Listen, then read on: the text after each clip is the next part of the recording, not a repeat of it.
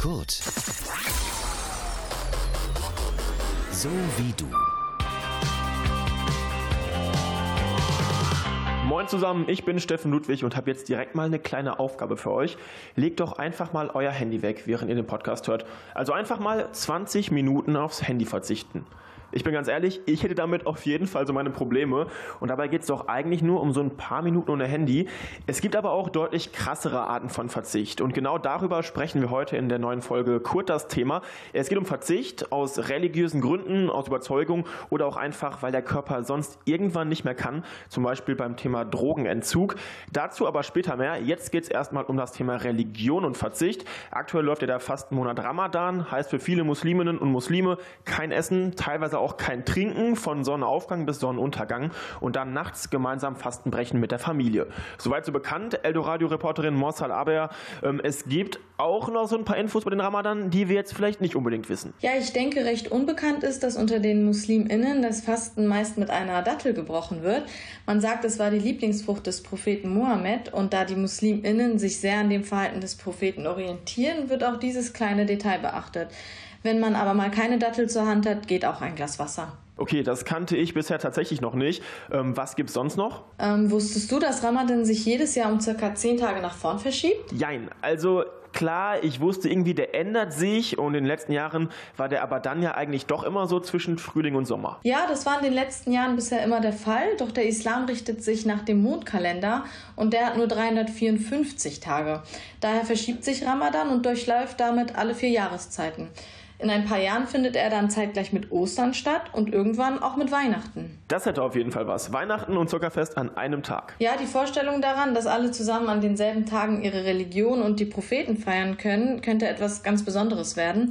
Ähm, noch ein anderer wichtiger Teil von Ramadan ist aber die Spende. Den MuslimInnen ist es ganz wichtig, während Ramadan an Bedürftige zu spenden.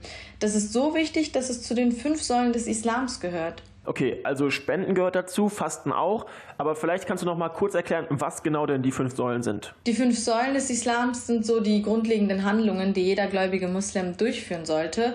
Sowas wie eine grobe Richtlinie. Zu den Säulen gehört das Glaubensbekenntnis, das Gebet, die Pilgerfahrt nach Mekka sowie das Fasten und das Spenden. Okay, logisch, dass der Ramadan dann auch so wichtig ist, aber auch da gibt es ja meistens so ein paar Ausnahmen. Ja, also es gibt weniger gläubige Muslime, die einfach nicht fasten. Ich denke, das gibt es aber in jeder Religion, aber es gibt auch Ausnahmen für Gläubige, die nicht fasten. Also es ist gar nicht so unbekannt, dass schwangere, kranke, ältere und jüngere Leute nicht fasten müssen. Das hört und liest man auch recht oft, wenn Ramadan vor der Tür steht.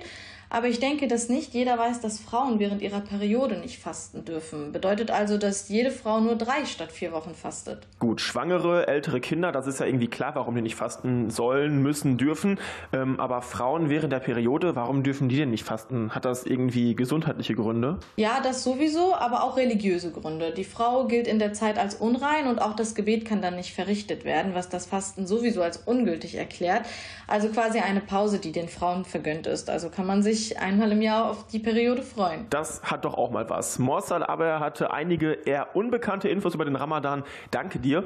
Und wenn ihr fürs Fastenbrechen heute Nacht irgendwie eine Packung Datteln oder so holt, dann holt doch vielleicht mal eine etwas größere Packung oder vielleicht fahrt ihr sogar in so einen unverpackt Laden und holt euch so einzelne Nüsse.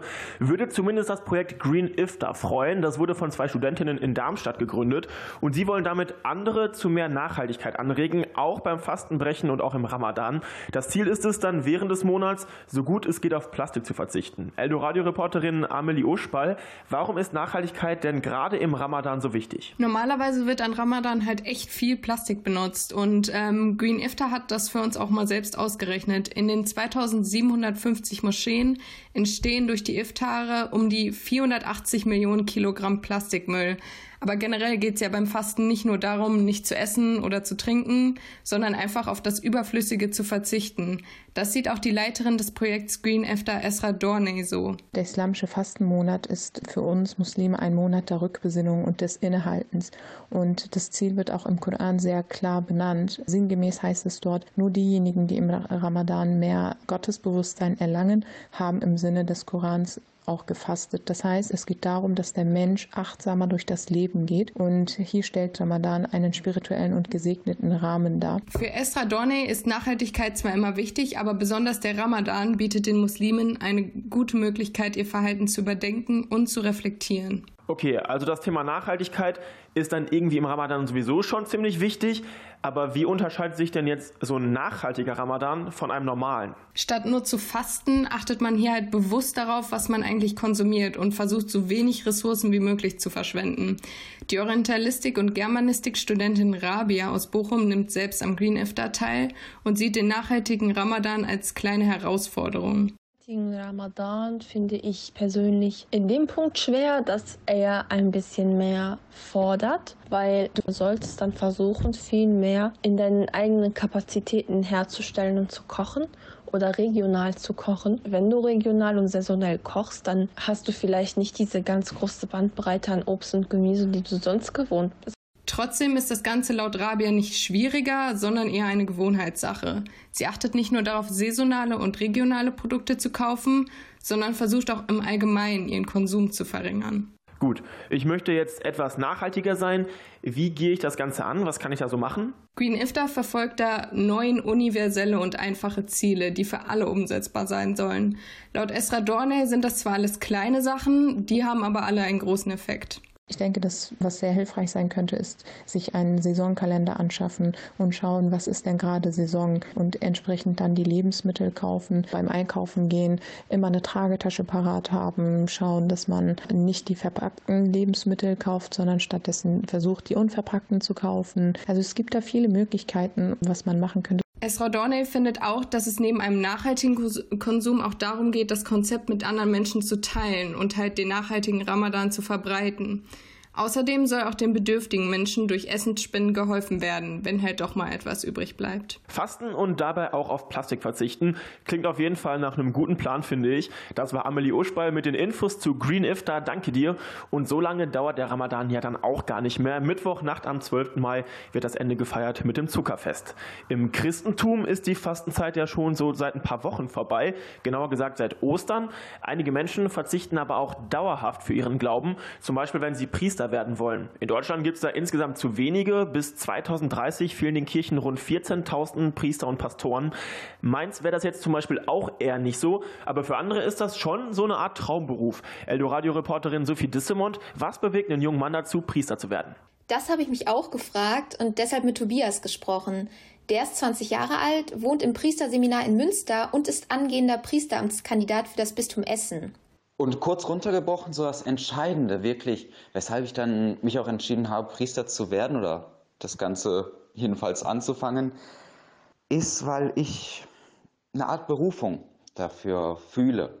Für ihn war es also auch nicht nur seine eigene Entscheidung, sondern vor allem die von Gott. Okay, Tobias will also Priester sein, aber dafür muss er auch auf einiges verzichten. Ja, das auf jeden Fall. Neben dem bekannten Zölibat, durch das er auf eine eigene Familie oder Sex verzichten muss, gibt es nämlich noch weitere Dinge, ohne die Tobias leben muss. Als Priester verzichte ich zu weiten Teilen auf eine Art Selbstbestimmung, aber auch auf äh, meine Entscheidungsfreiheit, was mein eigenes Leben angeht. Zum Beispiel, ähm, indem ich meinem Bischof Gehorsam schwöre was im Endeffekt heißt, dass der Bischof entscheiden kann, in welche Gemeinde ich gehe. Also ich kann nicht selbst entscheiden, wo ich leben und arbeiten will, das entscheidet der Bischof für mich. Die Dinge, auf die Tobias verzichten muss, gehen also ganz klar über das Zölibat hinaus. In den letzten Jahren gab es auf jeden Fall immer weniger Nachwuchs. 2017 zum Beispiel, da wurden nur noch 58 Priester geweiht. Woran liegt das? Das hat mehrere Gründe. Nicht nur das Zölibat und der Glaubensschwund sind dafür verantwortlich. Auch die Ansprüche an Priester sind gestiegen. Sie müssen mittlerweile Alleskönner sein, Seelsorger mit Managerqualitäten und Mediatorenausbildung. Außerdem wurden auch die Aufnahmekriterien der Bistümer gerade durch die Missbrauchsskandale deutlich strenger. Finde ich auf jeden Fall wichtig, dass die Kirche da jetzt auch so drauf achtet. Aber insgesamt würde ich sagen, ist das schon so ein ziemlich harter Job. Warum möchte Tobias das denn trotzdem machen? Die kurze Antwort darauf ist Erfüllung. Ich habe ihm einfach das Gefühl, dadurch, dass ich auf das alles verzichte, in meiner Beziehung zu Gott wachsen kann, mich stärker ihm hingeben kann, auch den Menschen um mich herum, ist einfach für mich die Möglichkeit, Erfüllung zu finden und so auch wirklich ganz zu Gott am Ende zu kommen. Für Tobias ist der Verzicht nicht einfach, doch bei Zweifeln führt er sich immer wieder vor Augen, warum er diesen Schritt geht für Gott und sein Glauben. Tobias will Priester werden und dafür verzichtet er auf viele Dinge, die für uns vielleicht alltäglich sind. Familie, Sex oder einfach auch nur die Entscheidung, wo er lebt und wo er arbeitet. Sophie Dissemont hat für uns mit ihm gesprochen. Danke dir.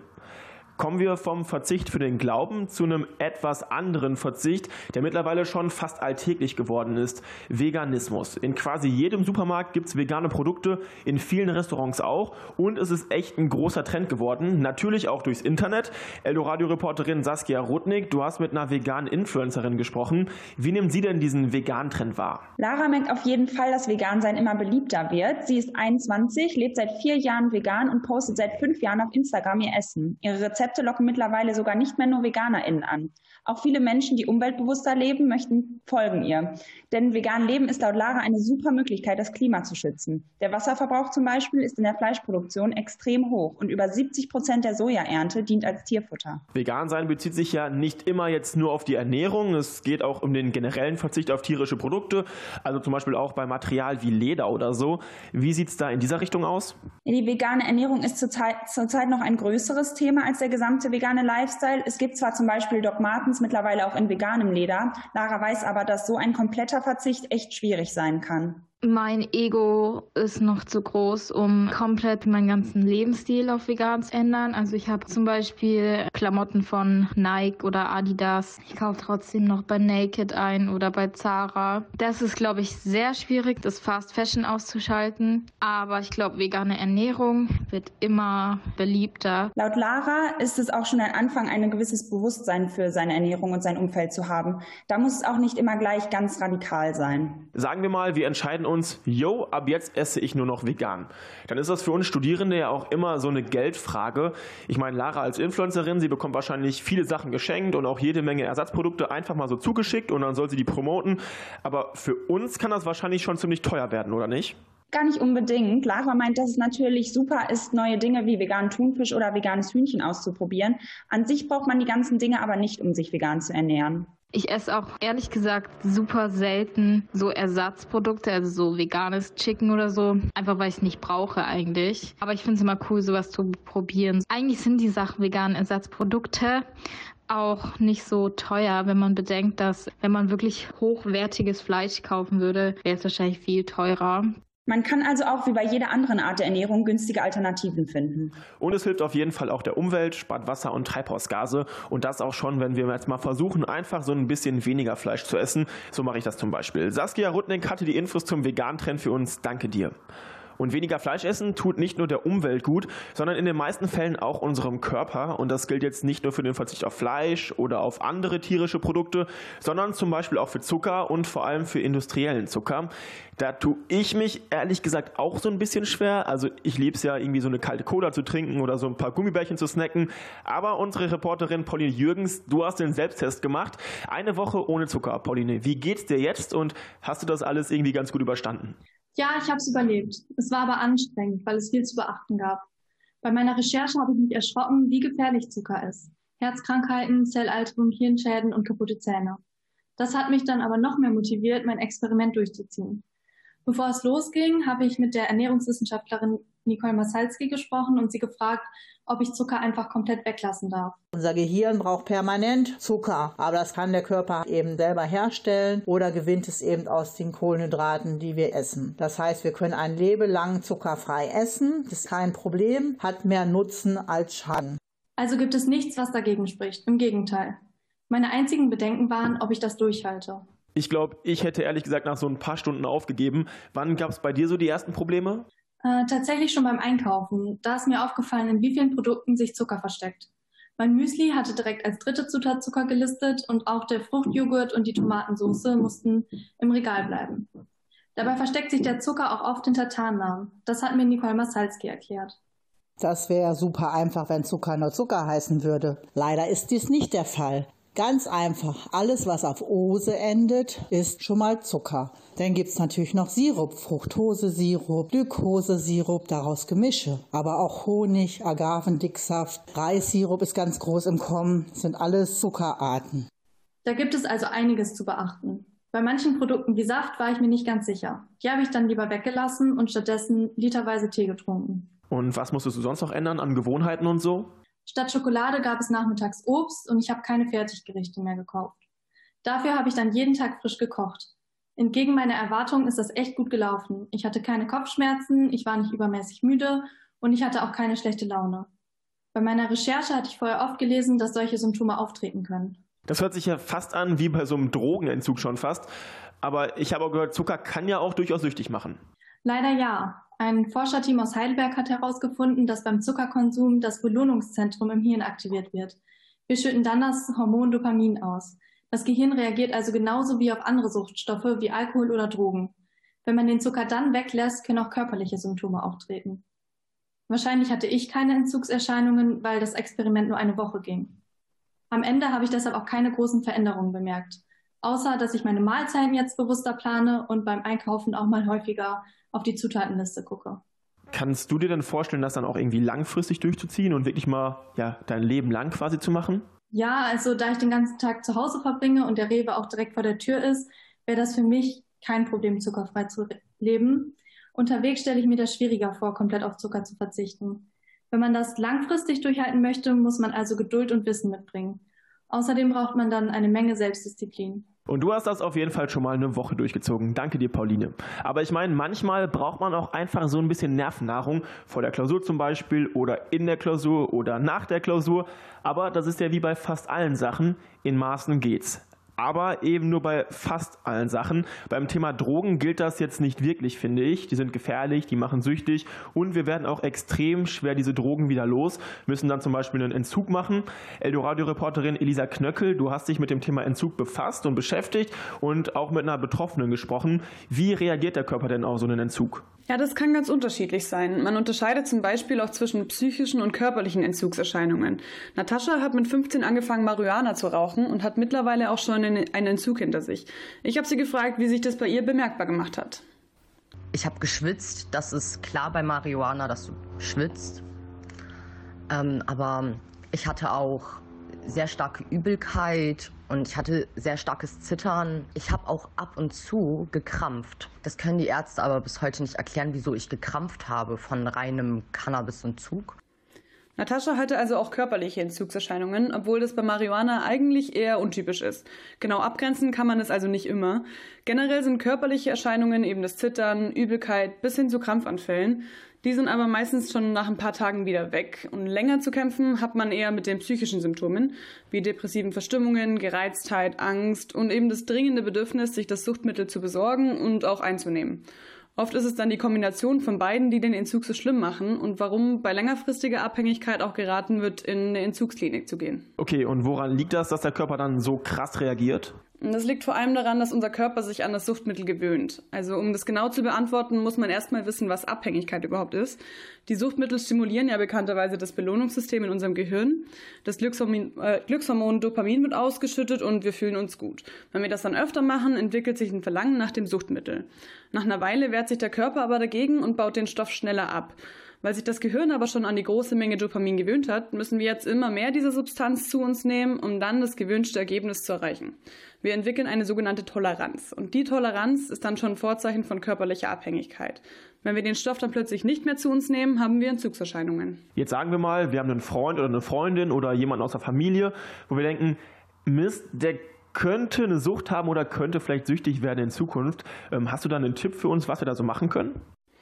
Ja, da gibt es ganz verschiedene Dinge, die man machen kann. Ich habe die Frage auch an Frank Schlag gestellt.